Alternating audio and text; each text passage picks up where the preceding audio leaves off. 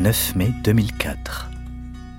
Dans l'enquête sur la disparition d'Estelle Mouzin, il y a 16 mois, à la sortie de l'école de Guermantes en Seine-et-Marne, sept personnes sont en garde à vue. Il s'agit d'un homme de 29 ans, un résident de Guermantes qui a déménagé brusquement dans l'Oise quelques jours après la diffusion d'un portrait robot. Il a été arrêté avec six personnes de son entourage. D'ores et déjà, le procureur de la République de Meaux a diffusé un communiqué estimant qu'il était prématuré de tirer des conséquences de ces arrestations. Néanmoins, une perquisition a eu lieu à son domicile à Mirancourt, qui a jeté le trouble dans ce petit village de l'Oise, comme nous l'explique Laetitia Charbonnel. À l'extrémité du village, un hameau de vieilles fermes et de pavillons plus récents. Dans l'une de ces maisons, la police technique et scientifique a cherché à l'aide de chiens pendant une bonne partie de la journée le moindre indice pouvant être lié à Estelle. Une maison entourée d'arbres, placée à l'abri des regards par les gendarmes des environs. Seul le jardin est visible, un véritable bric-à-brac et quelques mètres carrés de pelouse. Finalement, l'homme qui a assisté à la perquisition est sorti vers 16 heures, caché sous une couverture pour éviter les objectifs des caméras. Rien ne filtrera et pourtant les journalistes attendent depuis plusieurs heures. Les curieux, eux aussi, ont fait le détour, souvent à pied, parfois avec une poussette d'enfant, l'air de rien. La plupart des voisins ne savent rien. Bonjour, bonsoir, résume un riverain. Les autres préfèrent ne pas ouvrir leurs portes.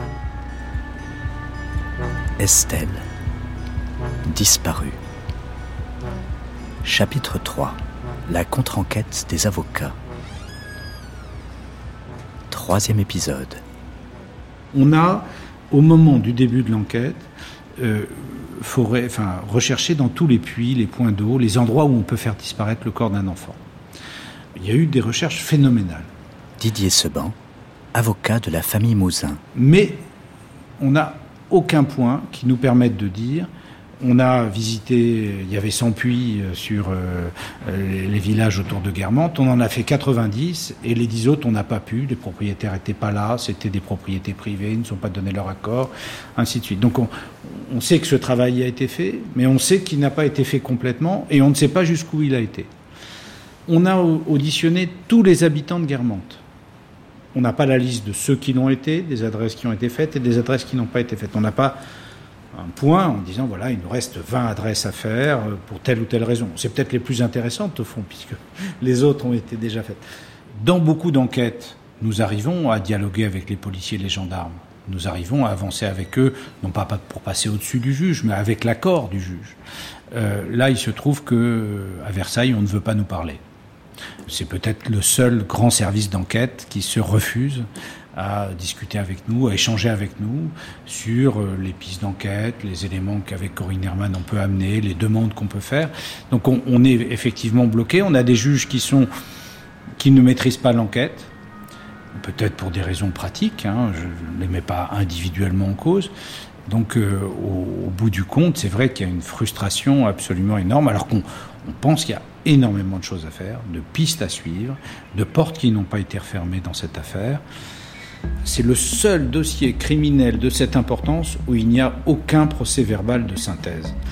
Un procès verbal de synthèse, ça oblige le policier, ça oblige l'enquêteur, ça oblige le juge à dire voilà ce qu'on a fait, voilà les pistes qu'on a suivies, voilà celles qui sont fermées définitivement parce qu'on a été au bout de nos recherches, voilà celles qui restent ouvertes, et voilà comment on va travailler dans l'avenir.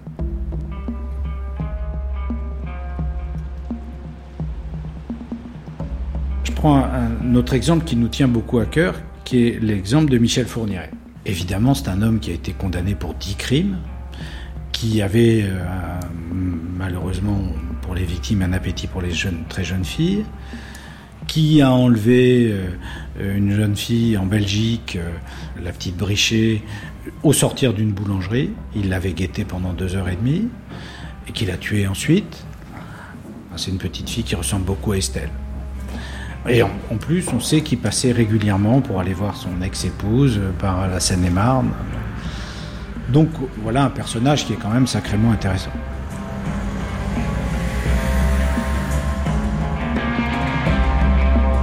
Les policiers belges nous disent nous on pense que c'est lui dans Estelle parce qu'il a dit des mots.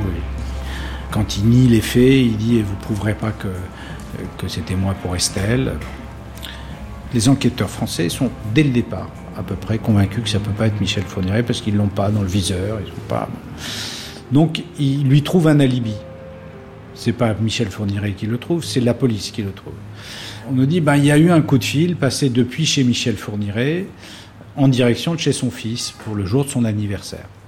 Et à l'horaire où ce coup de fil est passé, ben, s'il était dans sa maison dans les Ardennes, il ne peut pas à cette heure-là enlever Estelle. Le problème, c'est que ni le fils ni la belle-fille ne se souviennent de cet appel. Alors il y a bien sur la ligne téléphonique effectivement un appel qui dure quelques dizaines de secondes. Le fils dit mon père ne m'appelait jamais pour mon anniversaire. La belle-fille dit je m'en rappellerai.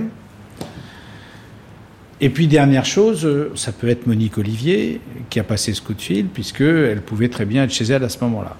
Donc tout ça, euh, ce sont des éléments qui font que ça n'est pas un alibi, euh, c'est une raquette à trous avec un énorme trou. Et eh ben avec ça, on nous dit ben ça peut pas être Fourniret. Nous on demande depuis des années que, par exemple, euh, Michel Fourniret, contrairement à ce qu'on pense, il avait des dizaines de puces de téléphone. Il avait, il gardait tout, ses tickets d'essence, ses tickets de parking, ses achats de, de bouteilles de Coca-Cola dans les supermarchés.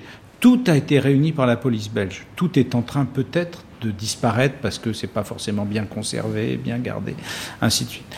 Nous, on a demandé à ce qu'il y ait des policiers qui aillent dans ce fatras regarder s'ils trouvaient pas un ticket de péage, un, un, ticket qui ciblerait Michel Fournier, puisqu'on n'arrive pas à le cibler dans les deux, trois jours euh, de la disparition d'Estelle, qui permettrait de dire où il était. On n'a jamais fait ça. Donc euh, c'est vrai que des fois, on a vraiment la rage, quoi. L'avocate Corinne Herman. On a eu au cabinet euh, une personne qui a appelé pour témoigner, euh, qui sortait de prison, que je vais prendre au téléphone. Et donc cette personne qui sortait de prison avait été en fait incarcérée avec Monique Olivier. Elle va témoigner de certains échanges qu'elles ont eus ensemble en prison. Donc ça, c'est un élément par euh, définition qu'on ne peut pas laisser de côté et qu'on va traiter immédiatement même s'il y a eu des auditions, même si ça a suscité des auditions. Je pense que euh, la première difficulté qu'on a eue à ce moment-là avec le juge d'instruction, et pas forcément la justice, puisque le parquet a réagi et que les policiers ont réagi, euh, ça a été la mise en, doute, l'absence d'envie de traiter euh, cette information-là, qui était quand même importante. bien évidemment, si on l'a traité, c'est que cette personne mettait en cause Monique Olivier et Michel Fourneret, tout simplement. Tout le discours de Monique Olivier, ça a toujours été de dire euh, euh, finalement je suis une femme soumise, dominée, euh, j'avais peur de lui, et alors que c'est celle qui l'a qui l'a fait criminel au fond, enfin qui l'a qui l'a fait tueur en série. donc il y a y a une interaction, il y a un rapport de puissance entre ces deux personnages qui est très important. Monique Olivier se serait confiée à cette co-détenue en disant que Michel Fourniret était impliqué dans l'histoire d'Estelle Mouzin. Évidemment, c'était un témoignage très important, d'autant que ça ne venait pas de quelqu'un qui essayait d'obtenir une réduction de peine ou qui était affabulateur. On avait vérifié tous ces points et, on avait vérifié qu'elle avait effectivement été détenue avec Monique Olivier en maison d'arrêt. Euh, Michel Fourniret, c'est un type qui va jouer avec les enquêteurs comme le chat et la souris et qui va euh, finalement n'avouer ses crimes que parce que Monique Olivier les a avoués et qu'il veut reprendre le dessus, il veut avoir la main. Quand on a des tueurs en série, quand on a et il faut admettre qu'on en a. Quand on a des, meurtriers, des tueurs de cette envergure-là, qui sont des manipulateurs, qui sont passés au travers des mailles du filet pendant 20, 25, 30 ans, on ne peut pas le traiter en simplement allant les interroger, en ayant juste leur parcours. On doit les connaître de façon absolue et totale sur tout leur parcours. C'est ce qu'ont fait les Belges. Et c'est ce qu'on ne fait pas en France, c'est-à-dire qu'on se renseigne chez un policier, chez un juge, on prend un peu de procédure, etc. Puis on y va comme ça. Ça n'est pas comme ça qu'on peut interroger ces personnes-là, il faut les connaître absolument. C'est ce qu'on avait fait avec Émile aussi. On connaissait toute sa vie, de tout petit à au moment où il va être interrogé en cours d'assises, ses enfants, ses employeurs. On a tout lu, on connaît tout. Parce que on sait qu'il va nous balader. Donc on peut leur dire non, là on sait la vérité. C'est un mensonge, il est basé sur tel élément et on sait le démontrer. Et c'est ce qu'attend Fourniret. Il n'arrête pas de dire aux policiers d'ailleurs souvent, mais renseignez-vous, euh, essayez d'un peu mieux connaître mon parcours. Et il attend ça des policiers. À demain pour la suite du récit proposé par Michel Pomared et Jean-Philippe Navarre, Estelle disparue.